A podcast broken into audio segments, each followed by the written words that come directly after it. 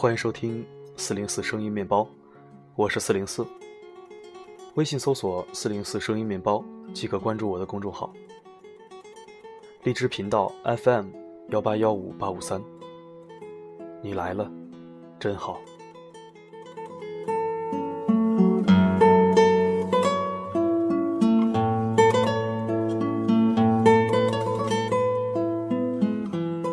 曾经有一个宿舍，宿舍里面八个人。每当宿舍八个人都凑齐的时候，寝室长总会组织一个游戏，就是把八个人分成两组，每组三个人，组织大家打牌。剩下两个人就打开电脑，打起了 DOTA，或者拿出手机不停地刷着网页，或者躺在床上，拿着 PSP，等待着他们的轮换。然后，一晚上就这样过去了。然后一年就这样过去了。最后四年，就这样过去了。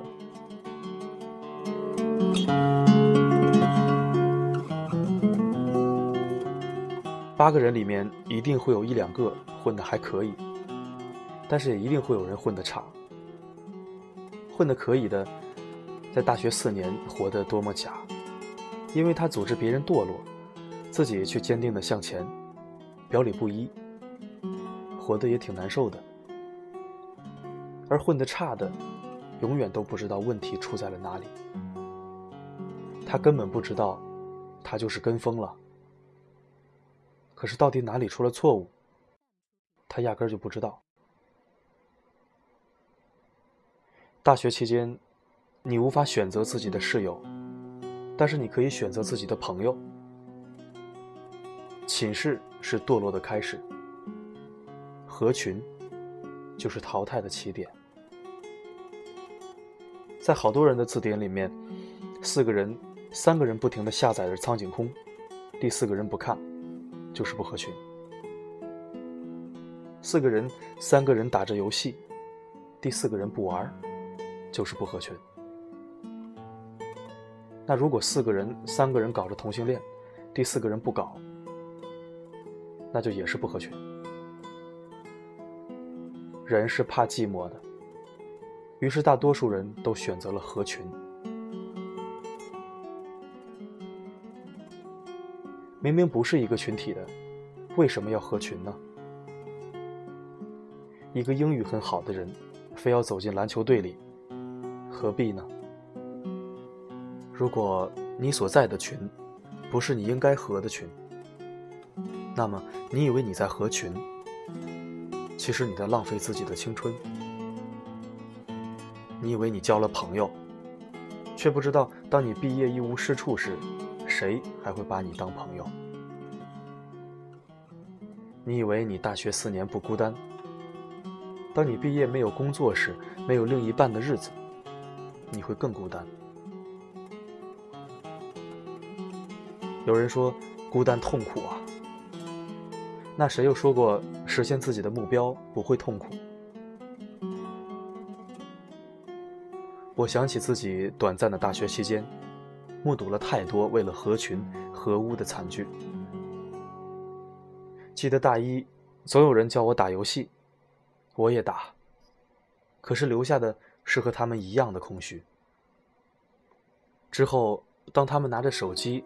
不停下载新的游戏，我在角落却是拿着单词本背单词。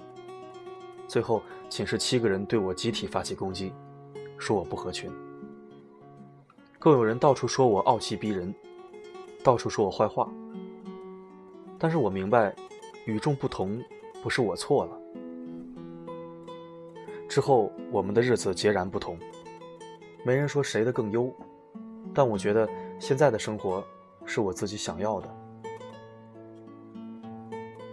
随着时间的推移，我已经忘记了当时说我不合群那些人，他们的名字叫什么。很多人在生命中都是过客，那既然如此，追求自己比讨好别人，是不是更重要呢？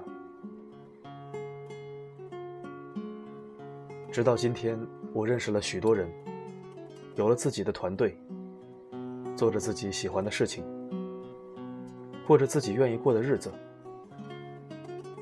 此时此刻，我才会感激当初我没有合群。希望现在迷茫的你也是一样。人本孤单，为何还要将就身边的人呢？不敢想象，如果当初我合群，现在身边又会是谁？又会是什么景象？现在的我，可能还在部队里，过着那种折磨自己的日子。那些鹤立鸡群的人，那些与众不同的人，往往是有自己过人之处的。我十分坚信，英雄永远是孤独的，只有小喽啰才扎堆。二八定律永远适合在地球的每一个角落。百分之二十的人占有百分之八十的资产，百分之八十的人为百分之二十的人服务。尤其是男孩子，大学四年一直合群，一直在寝室，一直不打开视野，固步自封，井底之蛙。这一切。总会在今后走进社会的某一时刻，一次性还给你。而女孩子，更是需要在大学中培养出独立的人格。依靠一个男人，永远比不上依靠一个自己双手创造的未来更踏实。但是我想说，我这里说的不合群，不是结仇，也不是桀骜不驯。至少你不要得罪人。因为道不同不为谋，但是不代表连话都不讲，或者恶语相向。你支持他的生活模式，只是你需要拥有自己的思想。这个世界很邪门你永远不会相信当年最混蛋的那个人，十年后会是政治界最有潜力的谁。你也不会相信当年最不合群的人。现在或许已经成为了千万富翁。无论如何，那些有点成就的人都不合群。就算表面合群，他们内心也总有着自己的一片世界。他们喜欢静静的思考，并且一直向他迈进。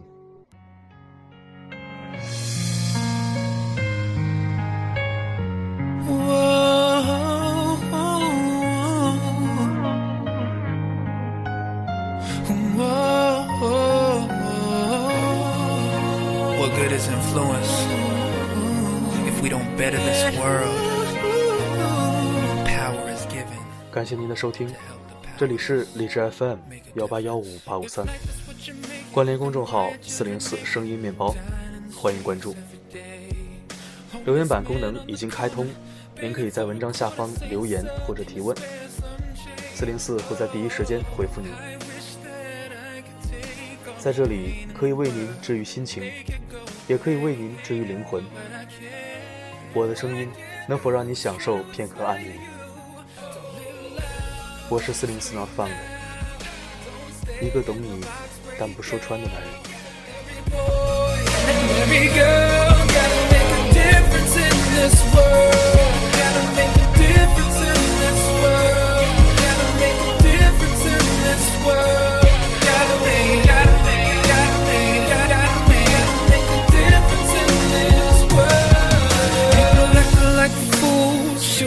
Schools, violence escalating every day. Has the world gone mad? Look at where we're at. I'm afraid to have a baby, cause it's not safe. I wish that I could take all the hate in the world and make it go away. But I can't,